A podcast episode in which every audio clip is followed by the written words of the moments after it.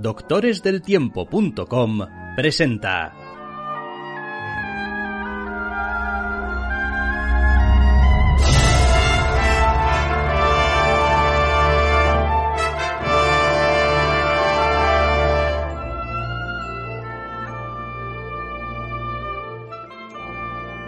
Zascandileando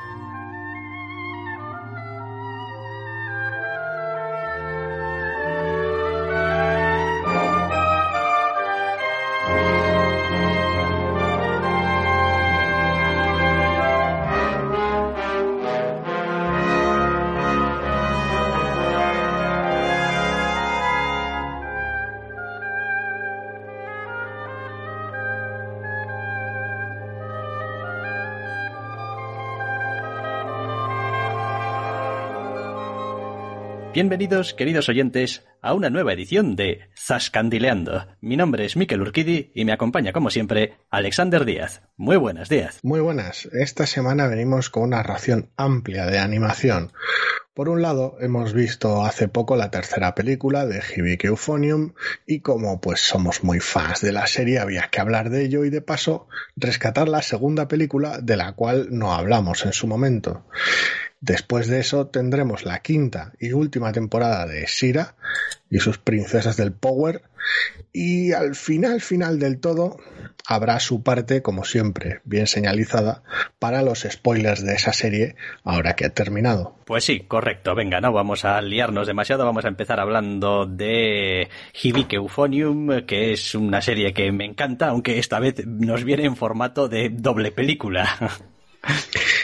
Sí, a ver, es, es complicado porque en su momento tuvimos dos temporadas para lo que sería el, el, primer año de esta serie que, para el que le pille un poquito despistado, se basa en los distintos miembros, aunque las protagonistas son todas femeninas, de la banda de música, la orquesta de un instituto japonés.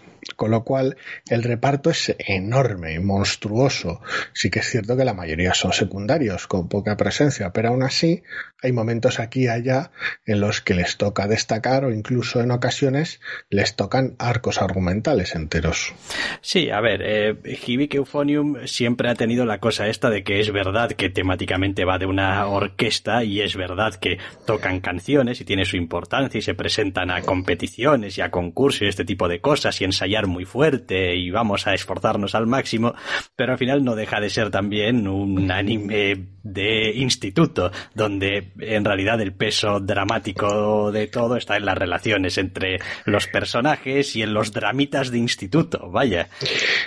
Sí, a ver, eh, al final el corazón de la serie son las relaciones interpersonales entre sus personajes adolescentes, sus dramas y cómo muchos de ellos se enfocan de distinta manera y enfrentan de distinta manera los, los desafíos, el esfuerzo, el talento y en ocasiones simplemente las relaciones entre ellos y en ocasiones las relaciones entre ellos en el marco de lo que supone una tarea como participar en una orquesta y el enfrentarse a según qué desafíos o concursos, con lo cual pues tiene su importancia como marco y tiene su importancia en momentos clave de la historia, pero no vas a verla por tecnicismos musicales ni por mm, amplitud de momentos musicales, aunque los haya en ocasiones.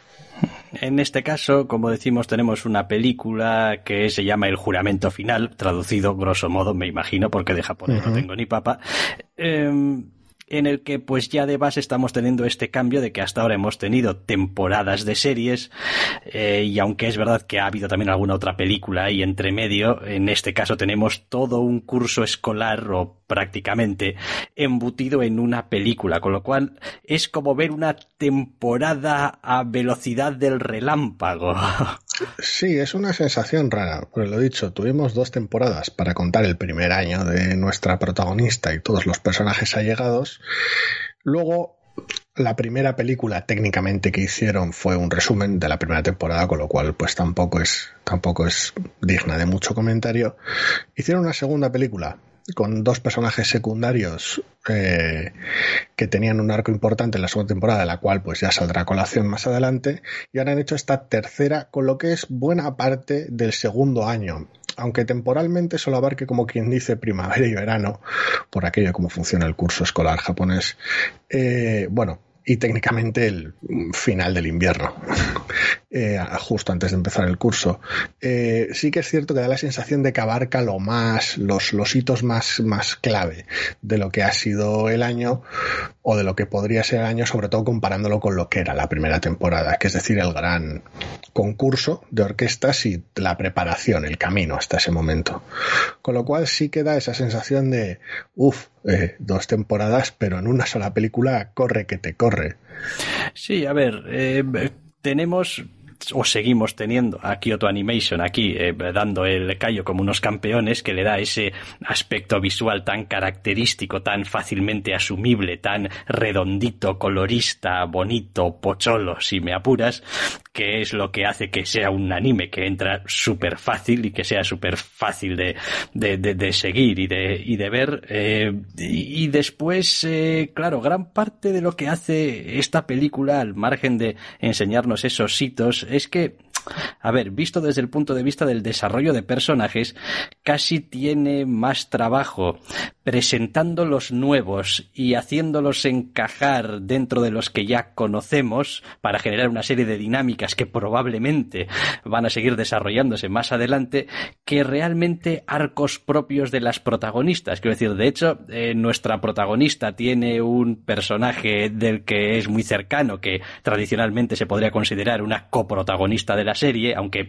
siempre ha sido el personaje un poco más misterioso y tal, que apenas tiene papel en esta película. Quiero decir, está presente, sale en los planos, pero eh, casi casi no está. Y el esfuerzo lo dedica a decir, bueno, se ha pasado un año, ahora los que eran de primero, nuestras protagonistas son de segundo, y entra una nueva generación de gente que ya veremos cómo encaja, con nuestros protagonistas que ya de base son especialitos también. Y al final son sobre todo ellos, la energía que dirige la película. Tenemos unos cuantos personajes nuevos de primero, eh, algunos de ellos tienen más presencia en la película que otros y sus, y sus intercambios y sus problemas y dada la reputación que se ganó la protagonista a lo largo de la primera temporada de, servir de consultorio, no necesariamente sentimental, pero sí emocional en ocasiones, ese rol todavía cobra más peso en esta película y es la persona que en ocasiones se mete tal vez donde no le llaman, eso ya que lo juzgue cada uno, pero en ocasiones también la persona a la cual otra gente recurre cuando tiene problemas y dudas. Con lo cual al final es una especie de punto neurálgico y casi en ocasiones punto de vista sobre los problemas del resto de protagonistas de la película. Sí, es gracioso porque nuestra protagonista ya para ahora ha aceptado ese papel. Es como si al principio de la serie, en la primera temporada, era un poco como, bueno, no, pero yo, este no es mi rollo, yo no soy así, yo tal, eh, a estas alturas ya lo ha asumido. No quiere decir que sea todo lo que quiere ser, no quiere decir que eh, siempre esté, entre comillas, bien que ejerza ese papel, pero sí que es algo que forma parte de su personalidad, que está reconocido por los demás y que ella ya también ha reconocido y que le permite navegar entre el resto de personajes y una vez más a veces quedarse ella al margen. Em, a ver, quizá también porque es un personaje que a diferencia de otros muchos tiene un punto muy equilibrado respecto a lo que espera y a lo que hace. Quiero decir, hay, a ver, evidentemente son muchos personajes, los hay de todas clases y colores, pero abundan los extremos en la banda. Es decir, el que la banda es lo más importante de su vida, el que le mete un montón de horas, el que está allí solamente por diversión o porque está una amiga y en realidad no le importa mucho. Eh, es decir, hay un montón de extremos y nuestra protagonista está un poquito ahí en medio intentando decidir todavía eh, si realmente quiere ir hacia algún extremo o no. Y de momento, pues todo lo que hemos visto de ella da a entender como que, bueno, tampoco pasa nada por estar ahí. A ver, eh, le toca cierta evolución o al menos cierto desarrollo de personaje en esta película o al menos como mínimo admitir según qué cosas sobre ella misma pero el movimiento que tiene es relativamente poco. Uno de los pocos avances que se hace es en cuanto a la relación con otro personaje relativamente habitual de la serie y los avances son un poco de aquella manera, porque tantos pasos se dan hacia adelante como se pueden dar hacia atrás. Es, es complicado, es una sensación un poco de dique seco, con lo cual con la protagonista relativamente inmóvil sobre todo de manera externa, aunque de manera interna cambie, eh, le toca al resto de personajes llevar el, lo que es el peso emocional de la película. Y entre el ritmo apresurado que tiene y la división de enfoques, porque claro, a lo largo de la película va saltando de unos personajes a otros y algunos quedan algunos arcos, por decirlo de alguna manera, quedan relativamente resueltos con, con, facilidad y prontitud y otros no tanto, más la sensación de película apresurada hace que sea una sensación una experiencia un poco rara, un poco incómoda. A mí me ha gustado, ¿eh? Quiero decir, eso vaya por delante, porque como siempre a veces le dedicamos muchos minutos a los, a los problemas o las pegas. Pero es eso, aunque reencontrarme con Hibiki Euphonium en su forma más clásica, que es muy parecido a la serie, eh, esté bien, sí que es cierto que los cambios de ritmo eh, hacen que no sea tan disfrutable como lo suele ser la serie, al menos para mí. Sí, a ver, simplemente es que pues eh, tienes los tiempos de una película y pues hay que hacer concesiones, hay que quitar cosas, hay... A ver, esta es una serie también que siempre ha fijado mucho su atención en los pequeños detalles, en los silencios, en qué es lo que te está enseñando el plano directamente, eh, no, de manera no verbal. Eh, eso a lo largo de una temporada de muchos capítulos puedes ir trabajando paralelismos, em, líneas maestras, cosas que se repiten. En una película no tanto. Quiero decir, en una película cada vez que ves algo concreto, eh, es una elección muy consciente y casi casi lo sientes como, bueno, esto me lo están enseñando porque es importante, porque si no, esto es una película y no tendría cabida. Eh, lo cual le quita un poco de ese divertimento para mí como espectador de ir viendo las cosas. A ver, el problema es que al fin y al cabo se trata de una reproducción estructural de lo que suele ser la serie, lo cual, pues, lo dicho, la añade familiaridad y uno se siente muy cómodo viéndola y es muy disfrutable pero al replicar una estructura en la cual tienes varios arcos, cada uno de ellos dedicado a distintos personajes, a distintos alumnos y sus distintos problemas e interacciones, y además de eso, tienes secundarios recurrentes, independientemente de en qué se centra la trama, y tienes a la protagonista en medio. Cuando tienes todo ese elenco y lo reproduces a lo largo de arcos en una temporada, tienes margen.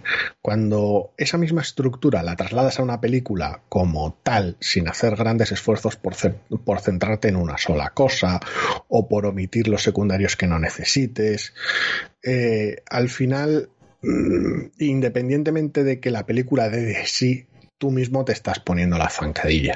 A ver, y después que hay cosas que eh, por nuestra propia procedencia occidental eh, hay como decirlo, dinámicas y funcionamientos ya directamente escolares o culturales que hay en Japón respecto a los de primer curso, segundo curso, ya sabes, o sea, quiénes son los que senpais dichosos y no sé qué y no sé cuántos, que a lo largo de una serie y presentados con un poco más de parsimonia, son dinámicas que tú como espectador vas eh, entendiendo y aceptando y en las que vas profundizando de una manera un poco más orgánica, aunque a mí personalmente la mitad de las veces me suene a extraterrestre, el, razonamiento del que parten, digamos, eh, los personajes eh, es una de esas cosas que pues da igual cuántas series mm, anime vea y da igual cuántas veces se repitan las mismas estructuras jerárquicas y de jerarquización de pues cómo son las aulas, las clases eh, y tal. a mí siempre me va a sonar un poquito alienígena, pero a lo largo de una serie, por aquello de que tienes más tiempo, más espacio, más oportunidades, oportunidad de ver más interacciones, se venden mejor, por decirlo de alguna manera. En una película tienes que depender demasiado de que las palabras dichas y las explicaciones dadas sean muy certeras en una única vez, porque no vas a tener tiempo de trabajarlo mucho más. Sí, el asunto no es tanto esas dinámicas de respeto y de distancia que pueda haber entre, entre los alumnos de primero, segundo y tercero. Eh, es sobre todo cómo cada alumno se toma esas distancias y cómo las ve, porque cada personaje las trata de una manera distinta y cuando como decías, no tienes el tiempo que tienes habitualmente para hacer ver cómo los personajes abrazan dichas dinámicas, eh, resulta bastante incómodo hacerlo trasladar, resulta bastante complicado al final. Eh, la película además eh, tiene un caso bastante, bastante claro, visiblemente hablando de evolución de, de dos frentes. Uno que se extiende más a lo largo de la película sobre las relaciones entre los miembros de la banda y cómo puede afectar el que sean amigos o no a los al cómo puede afectar quién, quién tiene talento y quién se esfuerza a las amistades y a quién acaba tocando en la banda o no. Pero por otro lado también tiene un desarrollo mucho más breve sobre cómo cada uno de los alumnos de primero prefiere que le llamen el uso de honoríficos, el uso del nombre o el apellido. Y claro, algo que aquí suena bastante raro, eh, que, que, es todo ese aspecto. En la película le dan bastante importancia al principio, aunque luego quede más bien descartado en parte, solo en parte, pero lo tratan como un, como un tornado. Es algo que pasa por la película a toda leche. Con lo cual, pues es otro síntoma más de que no tienes el tiempo que quieres o que necesitarías para desarrollar según qué temas. Sí, lo mismo para los puntos de giro. Es decir, eh, en una serie los personajes pueden ir cambiando su actitud o su comportamiento de manera gradual hasta llegar a un final en el que, pues no sé, todos se miren entre sí y sonrían y cierren los ojos y jajaja ja, ja, y tal, y es como mira cómo empezábamos y mira cómo estamos ahora, o, o al revés, mira qué bien estábamos y mira cómo nos llevamos a matar ahora, lo que sea. Eh, la película, por su propia naturaleza más breve, requiere de unos eh, momentos de ruptura, de giro, de, choque, de hacer frente a la situación. Quizá, a ver, nunca ha estado exenta Hibike, ni mucho menos de esos puntos de pum, mira, hay que hacer frente a esto, ya no hay dónde escapar, ¿no? Pero, pero sí que eh, digamos que una vez que sucede el punto de giro de ruptura, pues bueno, pues se da por arreglado, por resuelto, por decidido un poco. A ver, tiene tanta elipsis que, que resulta poco orgánico y tiene tan poco tiempo al tener que saltar de una cosa a otra que resulta poco sutil. Al final son sacrificios necesarios cuando has decidido que tu película iba a tener múltiples frentes y múltiples temáticas como si fuera la serie. Simplemente, al final es eso, es simplemente la, intención de replicar una temporada o, dos temporadas de la serie, o en parte, en una sola película sin hacer demasiados cambios. Hmm. Que después a mí es una película que me ha gustado muchísimo ¿eh? y la disfruto muchísimo y pero también es verdad por ejemplo que hace a veces eh, estas cosas un poquito a ver extrañas no pero que no le acaban de rendir del todo eh, tenemos hacia el final alguna pieza musical Uh -huh. cuya, cuyo desarrollo se ve, a ver, no sé si íntegro o no íntegro, pero son muchos minutos de película de la banda tocando. Eh, y no estoy muy seguro de que realmente, quiero decir, más allá de demostrar, de enseñarle al espectador cómo tocan, eh, no, no, no sé dónde está el peso emocional de todos esos minutos. Y esto a Ibike, a a veces le pasa, que es como mm, no es capaz de trasladar del todo, salvo, a ver, algunas veces sí, porque ha dedicado arcos enteros a ello, en plan, ¿y quién va a tocar este solo? ¿Y quién va a hacer este no sé qué? Pero eh, a veces le, le, falta, es como, bueno, como somos una banda, tendremos que tener una escena musical y tendremos que tocar, pero, pero el corazón emocional no suele estar habitualmente en esas interpretaciones, más allá de que el resultado pueda ser eh, importante para las protagonistas. Es extraño, porque, eh, como dices, un poquito lo importante es casi casi el, el resultado final, la valoración externa, de hecho, del resultado, más que el propio resultado. Eh, es decir, el puesto en el, en el concurso. Eh, el asunto está en que al final no tienes, pasa también en la serie, ¿eh? Pero en menor medida.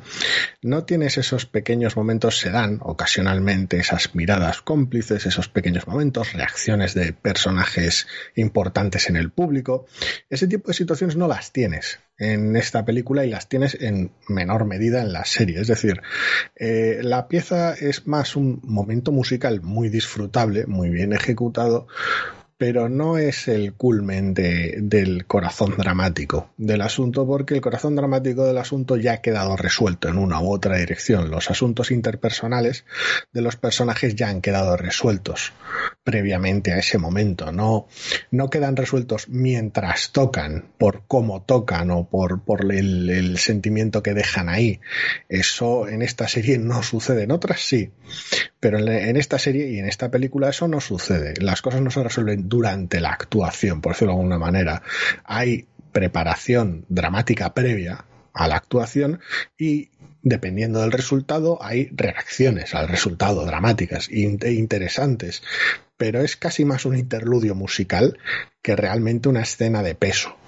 Que por otro lado es un pensamiento bastante gracioso y una situación bastante graciosa la que se da con estas piezas porque en cierto modo también ayuda a trasladar esa idea de que bueno, la banda es la banda, pero los personajes son los personajes. Es decir, eh, aunque evidentemente el desempeño musical de la banda tenga un impacto en, en el estado emocional de, de los personajes, em, los personajes son los que tocan. Decir, no, es la música la que influye en los personajes, son los personajes los que influyen en la música, por decirlo de alguna manera. Eh, y, es, y es también eh, un, un reflejo interesante y bastante fidedigno de pues uno, cómo entiende la serie o la película en este caso, que tiene que estar o dónde tiene que estar la, importancia de la historia, eh, y por otro lado, pues también un reflejo de que, oiga, la vida de nadie es solamente tocar en una banda. Sois adolescentes, estáis en clase, tenéis amistades, tocáis en una banda, es una, hay, hay un montón de cosas aquí y, hombre, pues sí, la banda es importante, es la razón por la que os juntáis y por la que os estamos viendo tocar, pero, quiero decir, tampoco es, quiero decir, no, no, no es el superdrama máximo eh, y, la superfelicidad em, absoluta. Quiero decir, al día siguiente todos los personajes vuelven a su vida normal y hay clases otra vez y hay ensayos otra vez. No es el final del mundo, no es el, culmen, no es he, he metido el gol en la final y ahora soy el campeón del mundo y que se acabe esta serie porque ya no hay nada que contar. Es, es extraño, porque es un... Eh, cada vez que se da la, la, escena de que les, toque tocar en un, en un, concurso, en una actuación o la, la, escena del propio desfile, que suele ser algo más dinámica y dar más, dar más juego, es, una escena con la cual tengo cierto conflicto, porque por un lado es, es, una escena bonita y satisfactoria y que está bien, pero al mismo tiempo, lo dicho, no apoya demasiado los desarrollos y, aunque sea la clásica escena que si no está la vas a echar de menos, es como, joder, llevan medio año preparándose para esto y luego no podemos verlo. Entonces sería extraño, pero claro, lo que en la serie suponen cinco o seis minutos, los que sean, los que hagan falta en realidad, en un episodio en el que vas a poder ver las, los nervios previos, las reacciones posteriores y demás, semejante sacrificio de metraje, una vez más, en la película, eh, resulta todavía más, más, más doloroso. Es decir, más minutos y más minutos en los cuales podías estar haciendo otra cosa, más, tal vez más interesante, con más enjundia, pero estás ofreciendo esto, porque es en cierta medida importante para la trama y porque en cierta medida sería raro si no estuviese, pero no estás dispuesto a, resumir ni a cortar.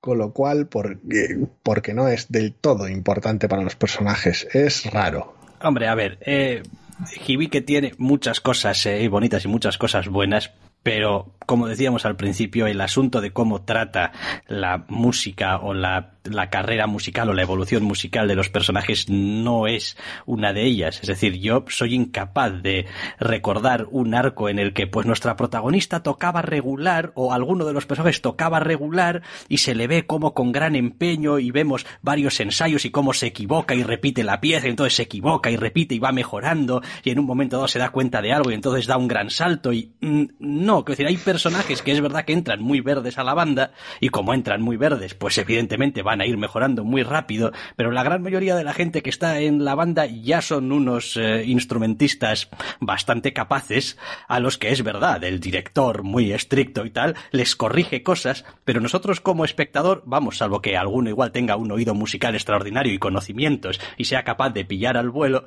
eh, yo soy incapaz de, de escuchando solamente eh, los ensayos y las piezas que tiene, de saber quién está tocando mejor o peor. Aunque fueras capaz muchas veces no se da un antes y un después, con lo cual no, no tampoco tendrías un marco de comparación. Este tipo de escenas normalmente se suelen resolver en la serie y se resuelven en esta película de dos maneras. Eh, una ya la has mencionado, que son las observaciones del, del director, del profesor de música y de los asistentes que aparecen ocasionalmente, que sirven más para Mm, reflejar ciertas evoluciones normalmente o simplemente añadirle textura a los ensayos. y un poco de tensión, de no os creéis que esto lo tenéis dominado porque todavía tenéis trabajo. ¿Quién está dentro de la banda? ¿Quién no? ¿Quién va a hacer el... si hay un solo, quién va a hacer un solo? ¿Quién no? Etcétera, porque siempre suele haber competición.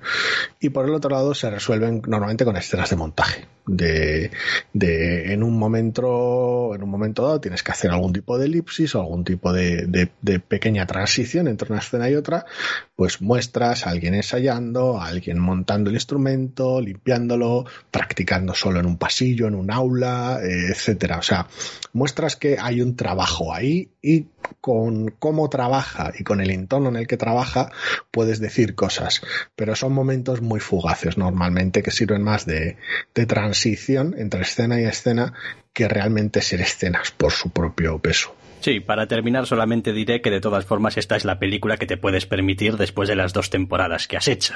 Es decir, esta es la película que te puedes permitir cuando ya conoces a los personajes principales, cuando ya les has visto unas evoluciones evidentes, cuando ya sabes muchas cosas eh, de esos personajes y esto es, digamos, pues un paso más, una, una, una situación más que viven. Es decir, probablemente como presentación de personajes, bueno, aparte de que no tendría sentido cómo está estructurada la película y tal, pero no, no, no, funcionaría esto como punto de entrada a, a Euphonium. Eh, no, tienen, no tendría ni pies ni cabeza, o al menos quedaría muy coja y faltarían muchísimas cosas, como un capítulo más, por decirlo de alguna manera, de esta serie que llevábamos viendo dos temporadas y quizás un prólogo a una posible tercera temporada, que creo que sí que va a haber, ¿no? Sí, sí, va a haber una tercera temporada con el supuestamente el tercer año. Pues, pues como puente no está mal. Quiero decir, es como como espectador de esta serie, como persona familiarizada con esta, con esta serie, estos personajes, es muy disfrutable. Pero simplemente tiene esas pegas. Sí, a ver, al final supongo que es eso, es un reencuentro en un formato distinto con, con la serie, con las dinámicas de la serie, el estilo visual de la serie. Y sin embargo, lo que se puede hacer con una película de Hibiki Euphonium cuando te centras en algo más específico, sea mejor ejemplo la segunda película. Sí, sí. Sí, lo decía también un poquito por eso, porque toda la atención que no puede prestar a los personajes el juramento final lo presta Liz y el pájaro azul, que básicamente se centra en una pareja de personajes y su relación y cómo esa relación eh, se traslada a la banda y a lo que tocan y a lo que piensan y a lo que dicen, etcétera, etcétera, que es una película de un corte mucho más intimista, eh, de un corte mucho más de caracterización psicológica, bastante más mm, dramática en cierto sentido, eh, con unas apuestas emocionales más altas. Eh, bueno, es otro tipo de película. También es verdad que está hablando de un par de personajes secundarios. No digo que no sean importantes, pero es un acercamiento peculiar, porque son personajes secundarios que están involucrados en uno de los aquí ya por gustos, evidentemente, como siempre, pero uno de los arcos más potentes de la segunda temporada. Y de repente ahora reciben su propia película, pero ya desde el principio queda claro que es otro tipo de obra, que no estamos ante lo mismo que pasaría un tiempo después con esa tercera película, que básicamente sería un calco de la serie, por decirlo de alguna manera, sino que estamos ante, ante otra cosa. Para empezar, ya solo el estilo visual cambia. A nivel de proporciones, se abraza un poquito más el realismo, el trazo de los personajes es más ligero y menos grueso, las, las expresiones faciales más contenidas, incluso cosas como cosas un poco ridículas en ocasiones, como el tamaño de los ojos o las facciones y demás, mucho más mesurado, se aleja de lo que es la serie ofreciendo un, un aspecto claramente distinto que es sobre todo notorio cuando ves a los personajes habituales y se aleja de mostrar a, a, las protagonistas de la serie. Quiero decir, la protagonista creo que tiene un par de frases hacia el final, tal vez. No recuerdo bien si es que llega. Y la coprotagonista tiene algo más de presencia, curiosamente, pero tampoco mucha. Con lo cual resulta una obra más alienígena, pero muchísimo más, más alienígena para el espectador habitual de Hibike, quiero decir, pero mucho más satisfactoria como película. Sí, en general sí. A ver, eh, no soy muy amigo de parte de los de las herramientas eh, dramáticas que utiliza de hacer esta especie de narración fragmentada o esta narración paralela con pues la pieza que están tocando y la historia que, eh, que tiene o que supuestamente tiene y pues ciertos paralelismos con la pareja protagonista no es un no es una herramienta que me guste normalmente de base. Casi siempre estoy pensando que estoy perdiendo un poco el tiempo porque pues eh, me están hurtando a los personajes de verdad para contarme esta otra cosa. Es verdad que a veces viene muy bien, es muy útil, te sirve para deslizar algunas cosas, eh, pero no, no me gusta demasiado, pero por lo demás sí que es una serie en la que, o sea, una serie, una película en la que al menos tienes bien claro dónde está el corazón, dónde está el, el, el kit de la cuestión.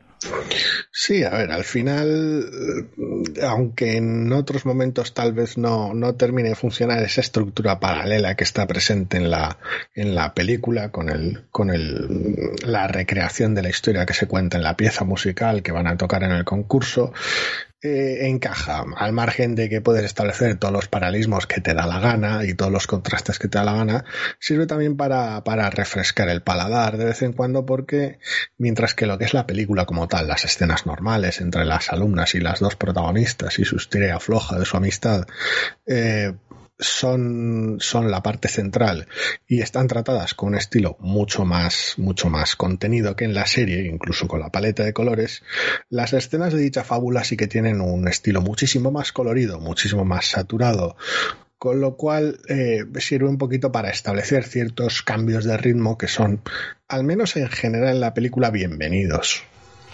No, la verdad es que es una película que, que me gustó mucho, que una vez más eh, presenta algunas cosas que pues a mí me resultan un tanto alienígenas en cuanto a, a, los sentimientos. A ver, esto también tiene otra, otra lectura. O sea, quiero decir, yo ya de mm, adolescente, pues me queda poco. O sea, no puedo decir probablemente ni que tengo el corazón de un adolescente.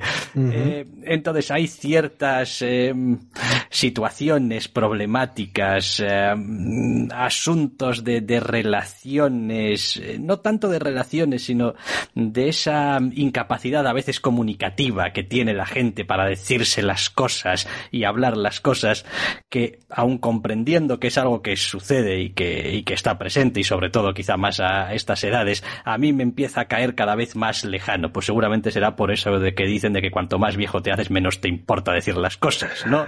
Y entonces, pues fuck everything, y pues si hay que decir algo, lo dices y ya está.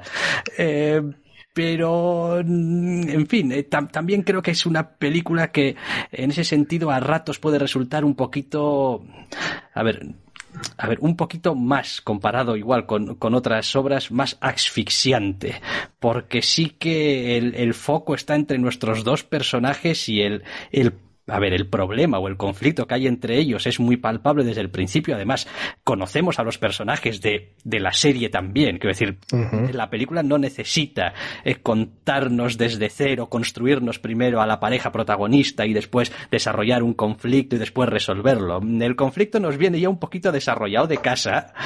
Eh, y lo que se ve es cómo va evolucionando. Y joder, son muchos minutos de que aquí las cosas no funcionen bien entre las protagonistas a pesar de lo que pueda parecer y a pesar de la buena voluntad que pueda haber.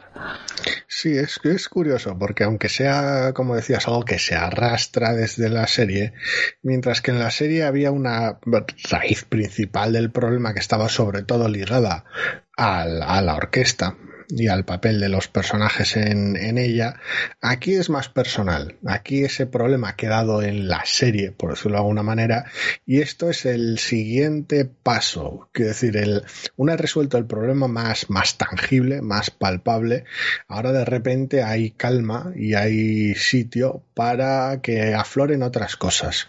Y hace una presentación realmente buena de los personajes sobre todo además tiene una escena que me encanta al principio en el que es simplemente mm, el lenguaje corporal de los dos personajes que está muy bien llevado pero el asunto está en que la película en muchas ocasiones es tan obtusa y en ocasiones tan opaca también como alguna de las protagonistas y cómo reaccionan, con lo cual no deja nada fácil, incluso cuando se trata de evoluciones, incluso la propia resolución de la película eh, decide ser bastante opaca y dejar ciertas cosas más sugeridas que dichas, con lo cual pues bueno, se trata de una experiencia bastante más distinta distinta a Hibi que, normalmente suele ser más explícita cuando los distintos personajes ya llegan a esos puntos de catarsis de los que hemos hablado y se dicen las cosas a la cara y quedan resueltas o no. No es que la película no tenga un momento similar, pero son desarrollos distintos. Sí, hombre, y que no es una película... Eh, a ver, esto es una cosa terrible de decir de algo, eh, que cójase con muchísimas pinzas, en plan divertida. Voy a ver Liz y el pájaro azul porque es una peli divertida, una peli animosa de gente que toca instrumentos musicales y tal, y están en una banda, y bueno, pues tienen sus problemillas y tal. Digo, no, o sea, quiero decir, eh, tocan en una banda, sí, tienen sus problemillas, sí, vas a tener alguna escena musical, por supuesto que sí, eh, pero esto no es una comedia, esto no es una, una película ligera de, de instituto, de amigas de instituto que pasan dificultades porque el profesor les tiene manía y quiero decir, no, no es ese rollo. No, al final que es un slice of life como otro cualquiera y como tal decide por momentos equilibrar eh, los momentos más cotidianos, los momentos dramáticos y los momentos de comedia. No es que Hibik esté exenta de momentos dramáticos, pero normalmente los suele dosificar aquí y allá, en ocasiones afectan directamente a la protagonista, en otras ocasiones muchas de ellas directamente no, y son problemas dramáticos de otra gente, y todo ello está salpimentado por el día a día, que aligera la tensión, y por momentos de comedia, que aligeran la tensión. Esta película no, esta película sí que tiene momentos cotidianos porque es la situación en la que están las protagonistas, pero como tal es una película dramática. Hmm. Con lo cual, pues está libre de esos momentos que aligeran, con lo cual el tono es totalmente distinto. Evidentemente acorde con la historia que quiere contar y evidentemente acorde con el aspecto visual de la misma. Puntos a favor, pues que te coge un par de personajes que eran secundarios en la serie y te los desarrolla y te dice, pues aquí, personajes que merezca la pena contar historias, mientras hagas bien tu trabajo o contador de historias, pues puede ser cualquiera, lo cual está bien, es decir, tampoco hace falta machacar y sobreexplotar los mismos personajes una y otra vez, es decir, cuando haces un buen trabajo con los secundarios y dejas cosas solamente apuntadas, o aunque a veces les dediques incluso arcos eh, más o menos eh, extensos en la serie, siempre hay más para explorar si eres un escritor y eres un creador con una cierta enjundia y capacidad. Vaya, eh, no, no hace falta que pues pues sea todo siempre sobre los mismos y nos repetimos 50 veces. A ver, a mí es una película que me encanta. Eh, personalmente, la única pega que tengo con ella es que mm, me falta un poquito tal vez de concreción o más que de concreción, de atrevimiento con el final y con los momentos finales de la misma. Pero en general me gustó mucho. Sí, sí, la verdad es que Liz y el pájaro azul es, es muy disfrutable. Es es otro rollo, como digo, pero, pero está muy bien. También he de decir que estoy empezando a perderla en la nebulosa de mi memoria, ¿eh? algunos de los detalles, y pues tampoco quiero hablar demasiado porque igual meto la gamba. Hace ya algún tiempo, sí. Pero vaya, es, está bien, está bien. Y más jibique, pues lo que quieran. Ahora esperar a la siguiente temporada. Ahora esperar a la siguiente temporada, es lo que hay. En fin, eh, vamos a dejar aquí esta dupla de películas sobre Hibike Euphonium y lo que vamos a hacer ahora es meternos de lleno, todavía sin spoilers, que ya avisaremos después, con la que ha sido quinta y última temporada de Shira y las princesas del poder.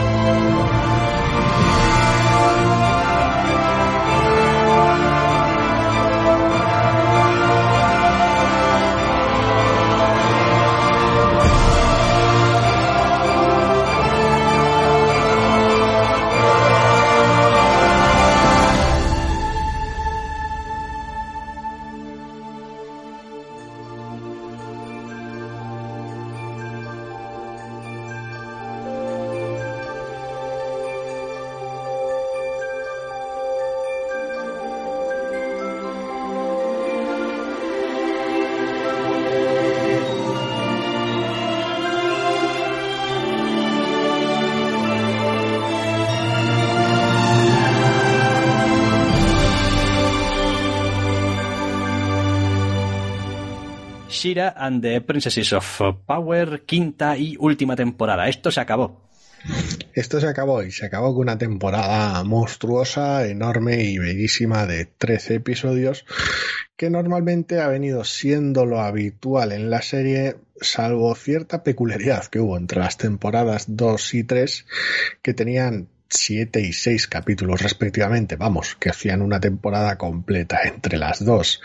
El porqué de esa división me imagino que se deberá a factores de, de producción, que pues tampoco me he molestado en informarme demasiado, porque serán cosas más bien de eso, de producción, pero que no, no afectan realmente a los desarrollos, al, al, disfrute de la serie. Y esta quinta temporada completa, esta, como ya he dicho, de 13 episodios, ha resultado ser un bombazo en el cual hasta los 13 episodios que tiene casi parecen pocos.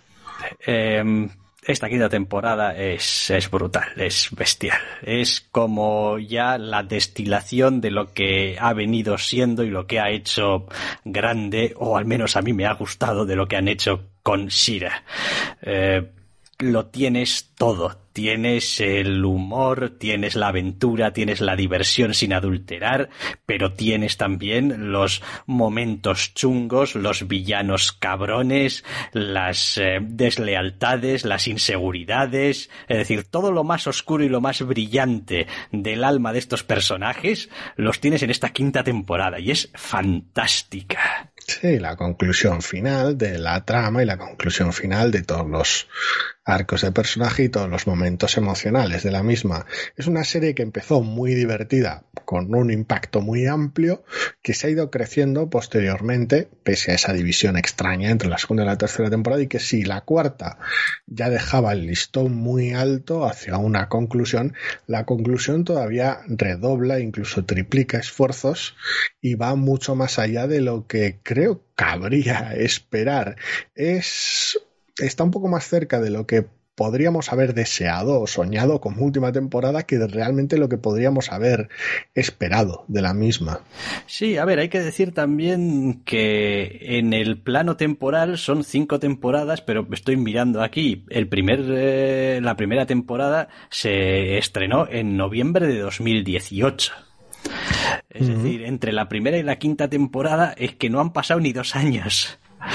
Eh, se ha creado, entre comillas, mucha historia, mucho material en muy poco tiempo. Y no sé si eso también probablemente ha facilitado el que todo vaya como, como muy compacto, como muy seguido, que no haya tampoco muchas diferencias de tono o de, o de ritmos entre temporadas, porque, quiero decir, los creadores han estado trabajando en esto continuamente, entonces no hay tampoco esa separación de decir, ah, la primera temporada que iba un poco de este rollo, la tercera que iba de aquello otro y tal, es toda una continuidad bastante bien llevada.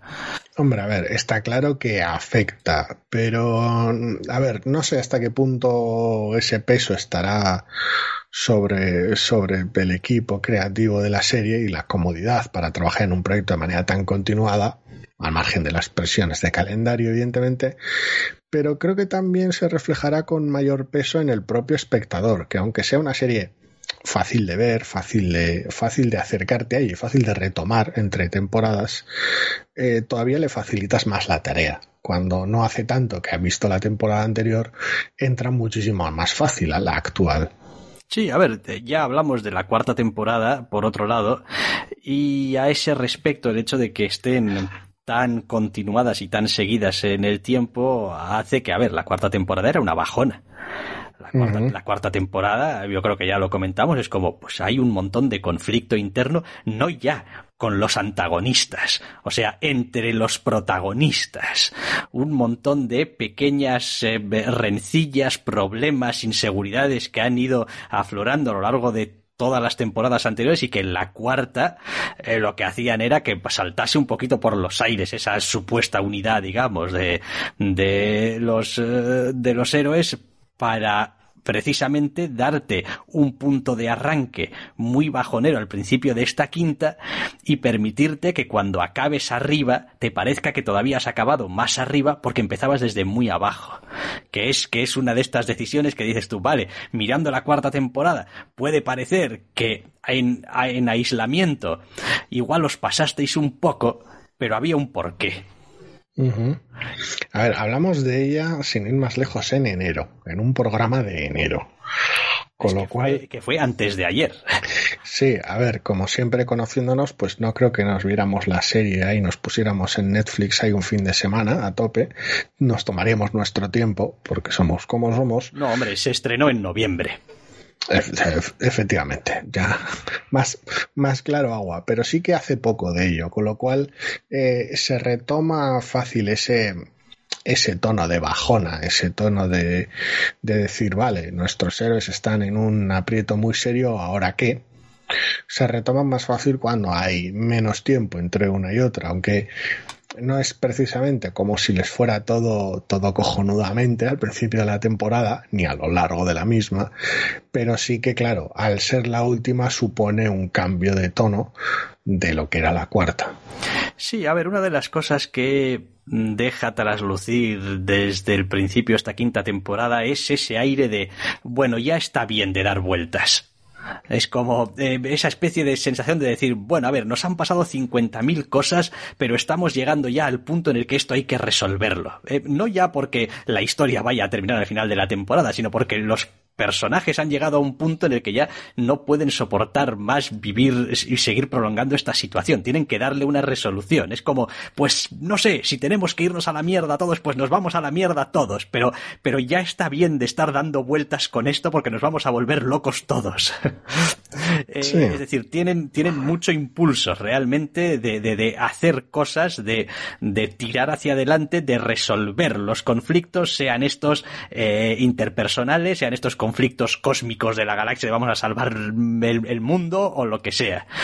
Pero, pero sí que, sí que hay todos los capítulos hacen avanzar el asunto, hacen avanzar la trama, hacen avanzar la voluntad de los personajes, de los protagonistas por conseguir cosas, eh, no se detiene nunca. Al final esa es una de las fuerzas centrales de la quinta temporada, después de una cuarta temporada en la que había tantos problemas tanto a nivel de, trama heroica como problemas interpersonales, la quinta lo que eh, hay son esfuerzos para resolver esos y otros problemas. Evidentemente, esos esfuerzos no, no son esfuerzos que se realicen en un día, ni son tareas libres de escollos. No estamos hablando de que la quinta temporada sea un paseo por el campo, ni muchísimo menos. Pero sí que es cierto que es esa energía más proactiva y más clara, tal vez, más, más certera de la quinta temporada respecto a una cuarta temporada que era en ocasiones más reactiva y en ocasiones cuando era proactiva normalmente solo conducía a más desastres. Mm, después hay otra cosa preciosa que ha tenido toda la serie y esta temporada final eh, no es tampoco una excepción y es esa especie de, de, de, impulso, de energía creativa, esa especie de descaro, de, de me da igual lo que puedan pensar de mí. Es decir, si en mitad de este capítulo quiero meter un número musical porque me parece que tengo que meter un número musical y me mola meter un número musical, pues lo meto. Y si aquí tengo que hacer que salgan unos personajes hiper raros, salidos de no sé dónde, que da igual, pues lo meto también. Eh. Es decir, hago y utilizo todos los recursos que tengo a mi alcance para hacer que la historia sea lo más emocionante posible. Y al final, para mí, eh, Sira es eso, es como... Eh, de por qué me gusta Sira, porque es emocionante, porque me hace revolverme por dentro. No es porque sean unos colorinchis muy bien bonitos, ni porque la animación sea súper molona, que pues también, eh, porque la música no sé qué, por supuesto que sí, pero al final es emocionante. Al final es una serie de aventuras. Y las aventuras suelen requerir normalmente un equilibrio relativamente bueno de un montón de elementos. Acción, viajes, romance, drama, etc. Pero claro, al mismo tiempo tienen que tener recorrido, tienen que tener impacto en el espectador y ahí es donde acierta, porque sí, la animación está bien, el diseño de personajes es simpático, la música está realmente bien, sorprendentemente bien, de hecho, comparando con, con tal vez otras obras de animación, pero al final el corazón está en básicamente tres frentes, o sus virtudes destacan en tres frentes, que son por un lado eh, cómo acompaña el acting de los propios personajes junto con el diseño en los momentos emocionales, es decir, cómo trasladan los, los momentos importantes, el desparpajo del cual ya has hablado, con el que abrazan esos momentos, da igual que sean de comedia, de drama, de romance, es, siempre van a tope, sin, sin cortarse ni un pelo, y evidentemente el trabajo del reparto de actores y actrices de doblaje de la serie que hacen un trabajo descomunal y que tiene alguno de mis, de mis trabajos de doblaje favoritos. De, en general, de animación. Sí, la verdad es que está, está muy bien. A ver, eh, no siempre, pero también es verdad que suele ser de los últimos años una constante bastante grande. Quiero decir, cuando hablamos eh, la última vez de Castlevania, pues también decíamos, bueno, es que hay algunos personajes que, que se gustan, que están, ¿no? En su doblaje, quiero decir, en, en cómo están tratados, ¿no?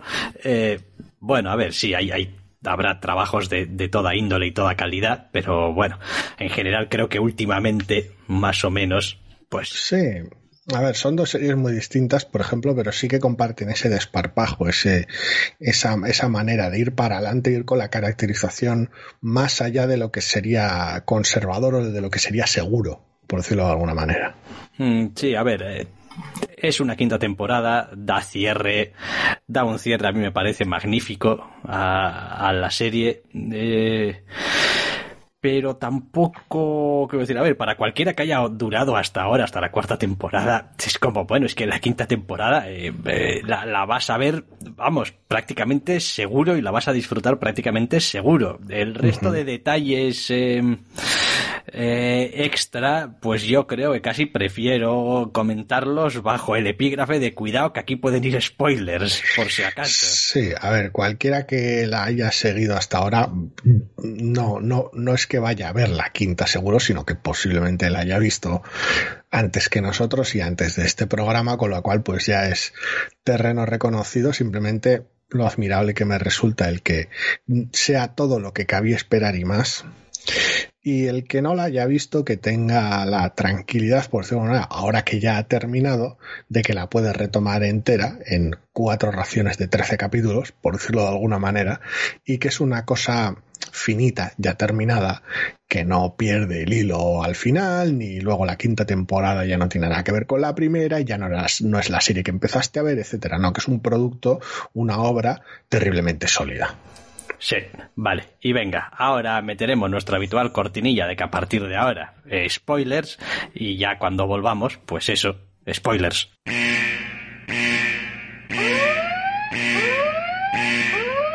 Detente insensato. Estás adentrándote en zona que no es segura. A partir de este momento nada te protege de destripamientos. destripamientos de películas, de series, de anime, de videojuegos. ¿Quién vive? ¿Quién muere? ¿Quién traiciona a quién? ¿Por qué pasaba lo que pasaba? No digas que no te avisamos, pero si aún así deseas seguir escuchando, sé bienvenido a Territorio Spoiler.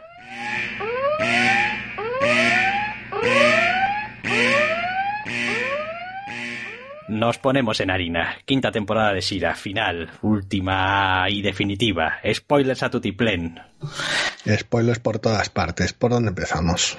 Bueno, ¿por dónde empezamos? Venga, cosas que me maravillan y me gustan un montón y me parece de un atrevimiento narrativo fantástico que tiene esta última temporada y es la ausencia de Sira me parece uno de los mayores aciertos que tiene la temporada, también una de las apuestas más arriesgadas, porque al fin y al cabo, joder, está en el título. Eh, pero una vez más creo que es una de esas apuestas que haces porque coño, es que quieres acabar como quieres acabar también y necesitas necesitas quitarle al espectador ciertas eh, comodidades a la que lo has acostumbrado. Es como, bueno, ahora es cuando se transforma, les pega a los malos y pues salen de este aprieto. Digo, no, no, durante capítulos y capítulos y capítulos aquí no hay Sira, aquí de los aprietos van a tener que salir los personajes. O sea, eh, no los poderes, o sea, no los poderes que tienen, sino pues Adora en este caso, ¿no? o sea, no viene Sira a salvarte. Es gracioso porque la propia ausencia de Sira corre prácticamente en paralelo, aunque de alguna manera su retorno es previo incluso a la ausencia de los poderes de Glimmer, que es otra de las de las clásicos comodines para salir de los problemas. Sí, sí, y, me parece que no hace sino subrayar más lo que es la personalidad y el carácter de los personajes. Y también lanzar un cierto mensaje de decir, bueno, eh, a ver, aquí el que, el que, el que tiene valor más allá de los coloristas poderes y puñetazos y espadazos que pueda poner, es que estos personajes tienen un valor por sí mismos, ¿no? No, no hace falta siempre tener, es decir, aunque mm, eh, eh, Superman perdiese sus poderes, seguiría siendo Clark Kent. Y Clark Kent y lo que hace y cómo lo hace y lo que piensa y cómo defiende lo que piensa sigue teniendo un valor también, aunque ya no pueda mandar al sol a alguien de un puñetazo. Sí, lo, más gracioso de todo es que una vez recuperados los poderes y una vez recuperada Sira, aunque sea de manera intermitente, no son la solución al problema. Es decir, los has obviado durante la primera parte de la temporada en mayor o menor medida, dejando claro que tienen que batirse sin ellos y cuando se los devuelves no, no arreglan nada. Quiero decir, sí, son útiles aquí, ya son instrumentales en momentos de la trama porque te hacen falta en momentos de la trama, pero no, no son la solución al problema, en ninguno de los casos. Bueno, tiene, tiene un poco ese, ese giro también muy Matrix, de tú eres el elegido, sí, pero el elegido forma parte del problema. Es decir, el hecho de que haya un elegido quiere decir, pues que entonces ya sabes, el círculo, tal, esto es un, es un, ciclo y tal, y el rollo con, con Sira acaba siendo un poquito lo mismo. Es como, bueno, pero Sira es también en cierto modo un instrumento que se utilizaba, pues para, o que puede ser utilizado para cosas tampoco no especialmente buenas. El asunto es ese, es que has enmarcado toda la serie desde el principio con un punto de partida similar al que era el original del personaje, pero lo has llevado todo mucho más allá. Estamos hablando de que es una soldado del enemigo que después se revela como la elegida de una raza externa que básicamente es un sistema de control y luego a lo largo de la temporada y solo al final, sobre todo principalmente en esta quinta, le toca a Dora redefinir quién es Shira. ¿Qué es Shira realmente? Quiero decir, porque sí, el personaje siempre ha estado ahí, ese rol siempre ha estado ahí, fuera protector o no, fuera un sistema de seguridad o no, pero le toca a ella establecer qué hacer con eso al final. Sí, después otra cosa que hace esta quinta temporada es coger a todos los personajes em, y después de lo que ya han ido viviendo, darles una evolución sensata y lógica respecto a llegado el momento clave en qué bando estás. Eh, ya lo habían hecho con la gran mayoría de personajes, salvo quizá con Catra, que todavía se nos quedaba aquí mm, del lado de los malos, porque es, es, es, es incapaz de, de, Porque Catra. Exactamente, porque, porque Catra. Eh, pero bueno, a ver, también tenemos un arco bastante bonito con Entrapta, por ejemplo, uh -huh. que que pues es incapaz de abstraerse de sí misma o de salir de sí misma y está súper loca siempre con su tecnología, con sus cosas y tal y cual. Eh, y bueno, la serie le permite tener su propio arco y, y de una manera muy gradual y casi casi sin que te des cuenta su comportamiento va cambiando en base no solamente a lo que eh, a lo que le van diciendo los demás sino a cómo va entendiendo ella lo que le van diciendo por decirlo de alguna manera Sí, a ver, siempre ha sido ese personaje distraído. El momento más explícito, más concreto que tiene con Mermista en, un, en ese episodio del antes y el, y el después es el que marca un poquito ese momento de, de no es que sea increíblemente explícito en si, en si entraptas de una manera u otra, pero simplemente establece ese, ese reflejo de que mira, pues a mí las personas no se me dan especialmente bien, pero, pero hace esfuerzos para, para ello y el resto la entienden y la apoyan a partir de ese momento. Y es ahí donde marcas ese momento clave. Sí, después hay otra cosa también que, a ver, eh, no es que lo oculte ni muchísimo menos, eh, pero eh, cuando llega la hora de la verdad, y esta es una cuestión de pues vamos a salvar Eteria, Eh, hemos ido conociendo toda una serie de pintorescos personajes a lo largo de las temporadas eh, y una de las características que tienen los pintorescos personajes de esta serie no es solamente que sean pintorescos, es que son pintorescos y son diferentes entre sí y son muy variados. Eh, uh -huh. Son pintorescos eh, y cómo sería eh, y pin... no me sale la palabra ahora, pero bueno, lo cual lo cual hace un un cuadro, presenta un cuadro de Eteria de realmente un sitio muy variopinto. Es como eh, tenemos eh, de, de, personajes de todas clases y colores, eh, que es un mensaje que ya con el trío protagonista a veces se ha llevado también muy de manera muy central, uh -huh. pero que hacia el final simplemente te basta con que te hagan el clásico corte entre personajes preocupados porque está a punto de suceder algo para que digas, joder, es que aquí hay de todo. Sí, a nivel de representación es una, es una locura la serie y una maravilla. Eh, y después pues tenemos el, el y esto cómo lo resolvemos. Y esto... Pues con el poder del amor, joder. Correcto. Que es una de esas cosas que dices tú, pero hombre, pero que estamos en, en 2020, que no me vengáis con el poder del amor a estas alturas, que todos somos más cínicos que la hostia. Eh, pero funciona, tío. Al final es lo que decías del, del atrevimiento, es como, como que el poder del amor no, el poder del amor sí, e incluso diría por supuesto, porque no podías terminar de otra manera. Eh, la serie va más allá de lo que han ido muchas, de lo que han ido algunas, y la serie abraza su, entidad completa a medida que avanza la quinta temporada y al final dándolo todo. ¿Cómo derrotamos al, al malo? Pues joder, primero solucionamos nuestros problemas y nuestras neuras y damos un paso importante, nos damos el beso en pantalla y a partir de ahí el poder del amor, derrotar al malo y reconstruirlo todo. Sí, que también está muy bien porque, bueno, como dices, por supuesto que tienes ese besazo en pantalla, que es uh -huh. como que, que es de, de, de, una de estas escenas de las de, pues, pues si estuviésemos en el cine hace 40 años, de levantarte y aplaudir. Y uh -huh. es como sí, eh, pero tampoco es una cuestión de decir, bueno, y ahora que se han dado un beso, eh, esto va de que, de que se quieren mogollón y se dan mogollón de besos y cada vez que salgan otra vez en pantalla en el epílogo, pues están de besos y tal, porque ya sabes, el amor es el, el, el, el, estar aquí azucarados todo el rato y tal. Es como, pues no, es algo que, que, que, bueno, tiene que ver con los dos personajes y tal, pero, pero ya está. O sea, Sí, porque tampoco no quieres. Hace falta subrayarlo, hay.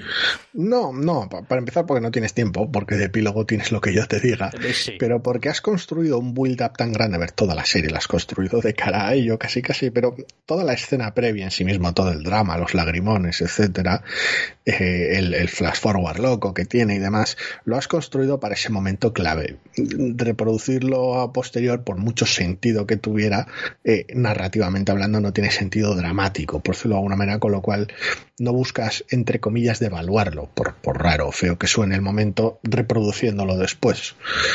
Sí, es fantástico también porque a pesar de que al final, pues, Catra y Adora, pues oye, reconozcan que tienen sentimientos la una por la otra, no cambia a los personajes. Quiero decir, no es como, bueno, y ahora que Catra ha reconocido que quiere a Adora, ahora se ha vuelto una persona súper entrañable y amable y amigable y quiere a todo el mundo. Y es como, a ver, eh, Catra sigue siendo la misma persona que era antes. Quiero decir, puede que a ver, hasta cierto punto hay algunas. Es, es, mejor. Sí, hay algunas aristas que igual van a estar un poquito más redondeadas, no va a pinchar tanto, pero, pero su carácter fundamental sigue siendo el mismo.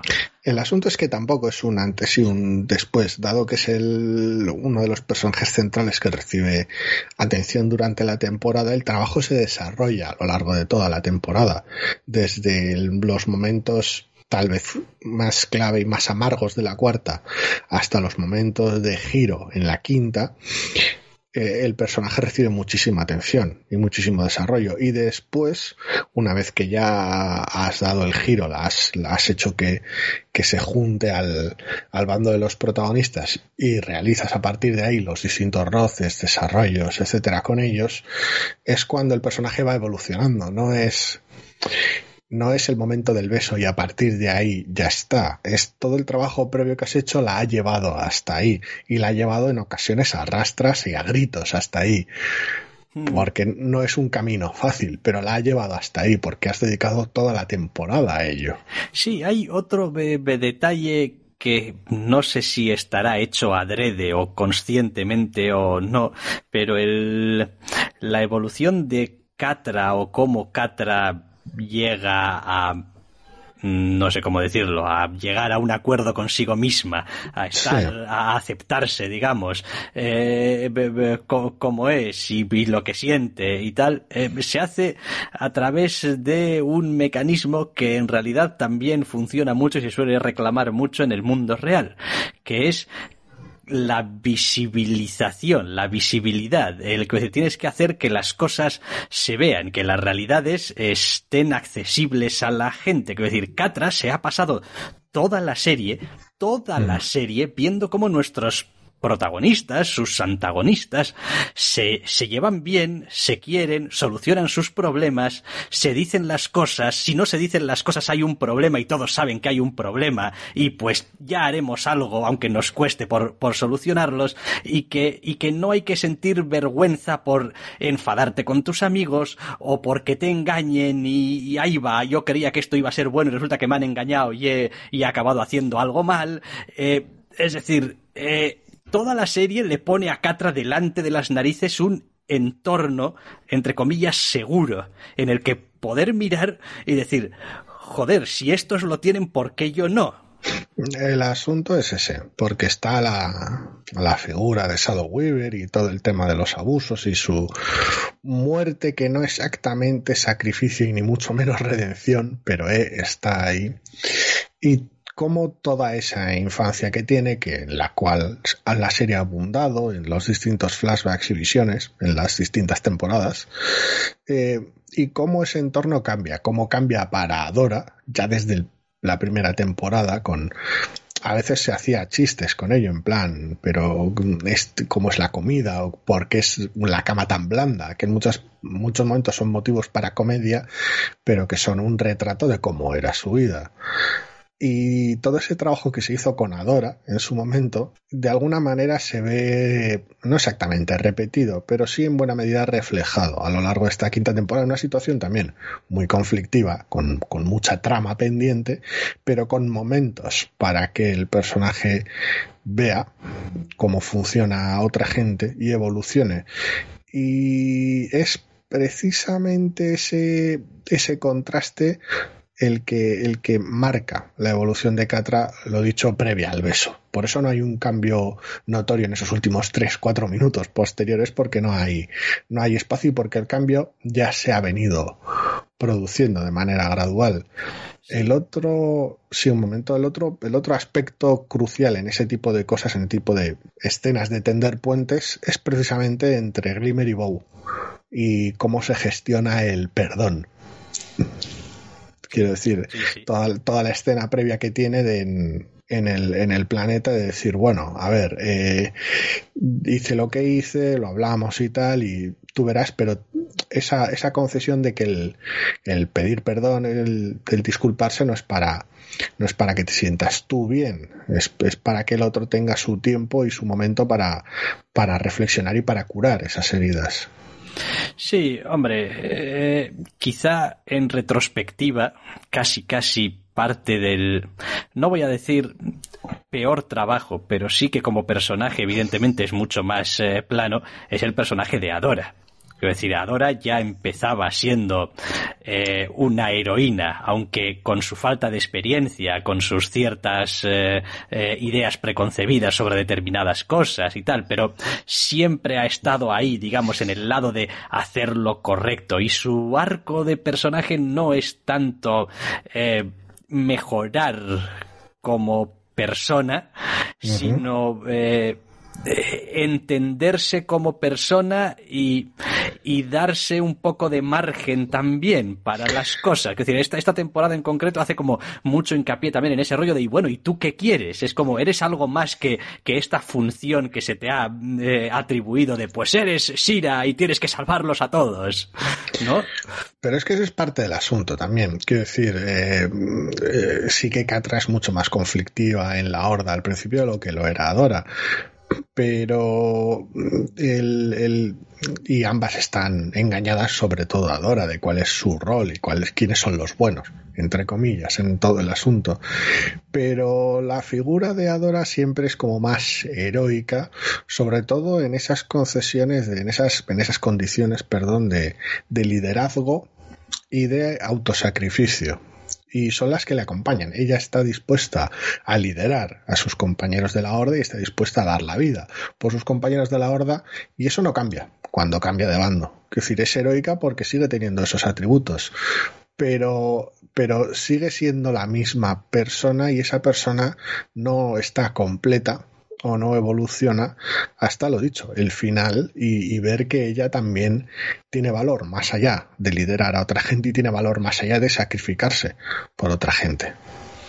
Sí, que es, me imagino, una de esas cosas que es terriblemente fácil de identificar igual para todos menos para ella, o bueno, para uh -huh. todos menos para ti, ¿no? Eh, quiero decir, ya, eh, si lo pusiésemos en primera persona, ¿no? Que dices tú, no, bueno, eh, y que, y que además eh, refleja también pues ciertos temas y ciertos modos de abordar esta serie que tiene las, las, las relaciones interpersonales que una vez más parece que son una serie de, de chiquilladas eh, pero que son bastante extrapolables realmente a cualquiera. El hecho de qué valor tienes tú para los demás y ese miedo a que en el momento en el que dejes de cumplir esa función o satisfacer esa necesidad, eh, vas a dejar uh -huh. de, de, de, tener un valor o vas a dejar de importar, etcétera, etcétera. Que bueno, pues aquí lo tenemos, pues con unos dibujines y tal y cual, pero está ahí.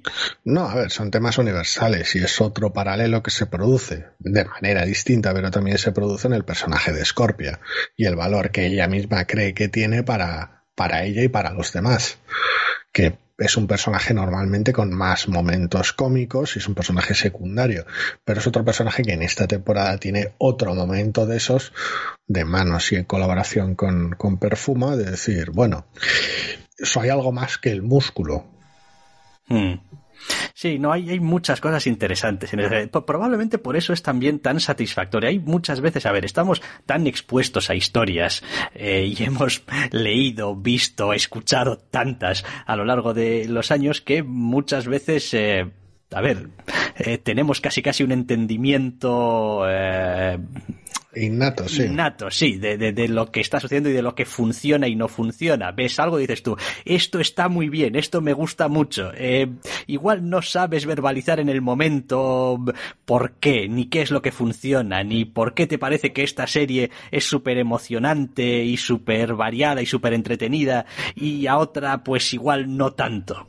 Pero en cuanto empiezas a escarbar un poquito, normalmente están ahí están ahí. No digo que a veces no puedas proyectar también, evidentemente, porque pues, pues todos lo hacemos, lo entendemos desde nuestro punto de vista y nuestra experiencia. Es la clave de cualquier obra de arte, ¿sí? Eh, pero bueno, pero eso no quiere decir que no estén ahí las semillas. A ver, el asunto está en que trata temas universales y a diferencia de, de otros productos, otras obras, no tiene miedo, lo que hemos dicho, cuenta con el arrojo para tratarlos con toda la honestidad posible y, y tratarlos en, en, toda la extensión que el, que el metraje le permite llevarlos hasta las últimas consecuencias. Sí que es cierto pues que al final eh, sigue siendo una serie divertida, de aventuras y momentos de acción. El formato es el que es, tienes el metraje que tienes y tal vez no todos los secundarios recibirían todo el tratamiento que tal vez querrías, porque para eso haría falta que la serie durase eternamente.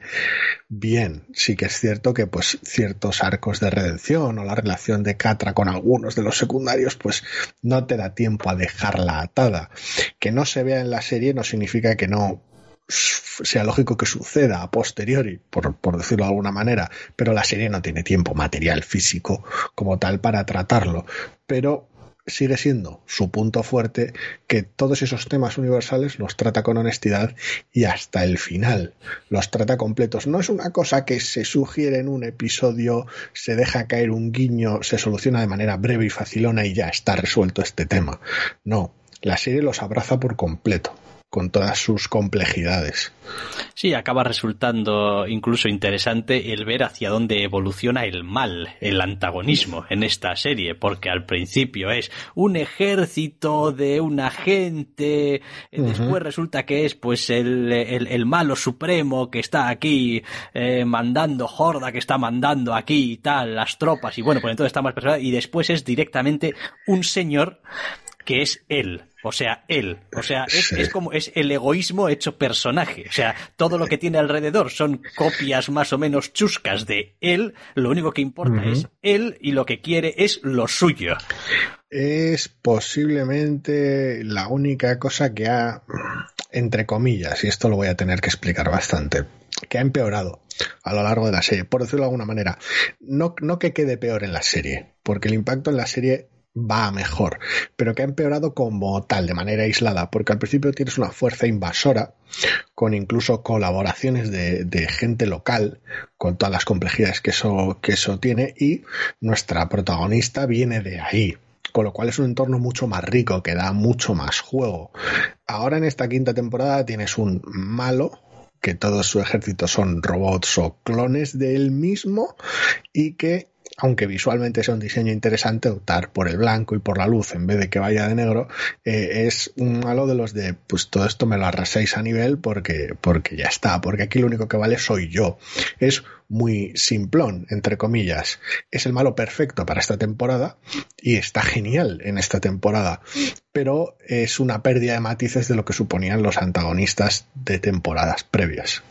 Sí, sí, claro, pero eh, eh, temáticamente le va tan bien. Quiero decir, son los muchos contra el uno, es la variedad contra lo, unidimensional. Contra lo, homogéneo. contra lo homogéneo, contra el pensamiento único, quiero decir, que, le va como anillo. No, no queda clavado, queda perfecto. Es, es, es, el, es, es mucho mejor malo que al principio en conjunto. Pero claro, es curioso que de manera aislada tenga muchos menos matices. Resuena mucho mejor en conjunto, es una elección perfecta. Pero es gracioso que precisamente la elección perfecta sea una elección tal vez más directa, más sencilla o más obvia. No siempre complicar por complicar es la respuesta adecuada, vaya. Sí, a ver, también tiene que ver con el hecho de que hay determinadas eh, realidades de cómo funcionaba tu ejército invasor. Estoy pensando en ese grupo de compañeros que tenía en la horda Dora y tal, que alguna vez los hemos tenido en algún capítulo, que, hombre, a ver, resulta un poquito, em, difícil de creer que llegado el caso es un enfrentamiento entre los dos bandos con esos otros personajes al otro lado, es decir, que no se fuesen a dar cuenta de que, oye, mira, igual os están comiendo la cabeza, vamos. Y de hecho los propios personajes en algún capítulo empiezan ya a tener sus momentos de lucidez, de decir, oye, igual aquí está pasando una cosa rara y la horda nos está vendiendo la moto. Eh, claro, no puedes, o sea, no, no tienes tiempo o capacidad como para eh, individualizar a cada uno de los soldados de la horda para intentar darle la vuelta a una marea humana, o al menos sería una serie que tendría que haber ido en una dirección bastante diferente para eso, es decir, una especie de desprogramación de la gente. Y eso es muy chungo de contar ya, aunque tengas muchos capítulos. A ver, al final lo ejemplificas con Catra. Catra es el, el, absoluto de lo que puede dar de esa alienación y ese abuso desde que era niña. De alguna manera es el, es el caso drástico de, de la situación porque incluso cuando Catra ya toca a fondo y, se, vamos, espiralea fuera de control. Incluso sus, compañeros de comando, que siempre la han tratado con bastante distancia porque es como es, directamente se bajan del carro porque no, no está ahí, tenemos, está insoportable. Lástima que, una vez más, como decíamos, capítulos hay los que hay, tienes el tiempo que tienes, y dichos personajes reciben un, un, a ver, iba a decir un fotograma, no es cierto, un fotograma, pero bueno, una, una imagen plana en un, en un en un traveling y ya. Porque no hay, no hay tiempo literalmente para más. Es gracioso que es un traveling que dice mucho, sobre la situación, es una imagen estática que dice mucho sobre la situación, por decirlo de alguna manera, pero, pero es lo único que tienes, porque es que no hay, no hay tiempo material ya para tratarlo todo. Sí, no da, no da para más. Pero, pero... sí, al final es Catra la, la que hace de, de ejemplo de extremo del soldado de la horda ella es todo lo malo que podría ser. No hay nadie que esté peor que ella y que haya sufrido, entre comillas, aparte de los, sus enemigos, evidentemente más que ella, el funcionamiento interno de la horda. Mm, sí, sí. No, em, muy bien. O sea, Shira es la hostia esta serie. Ah, ya está. Está dicho, está terminada, es una pena, pero han sido cinco temporadazas y ya está. Se le va a echar mucho de menos, la verdad. Sí, señor. Sí, se le va a echar mucho de menos, pero es lo que hay. Y nosotros también vamos a ir despidiendo ya porque pues nos toca ya, yo creo. Así que ponemos punto y final ya al Zascandileando. Iba a decir de esta semana, pero es que ya no son como muy semanales. A esta edición de Zascandileando y os esperamos en el próximo programa. Hasta la próxima.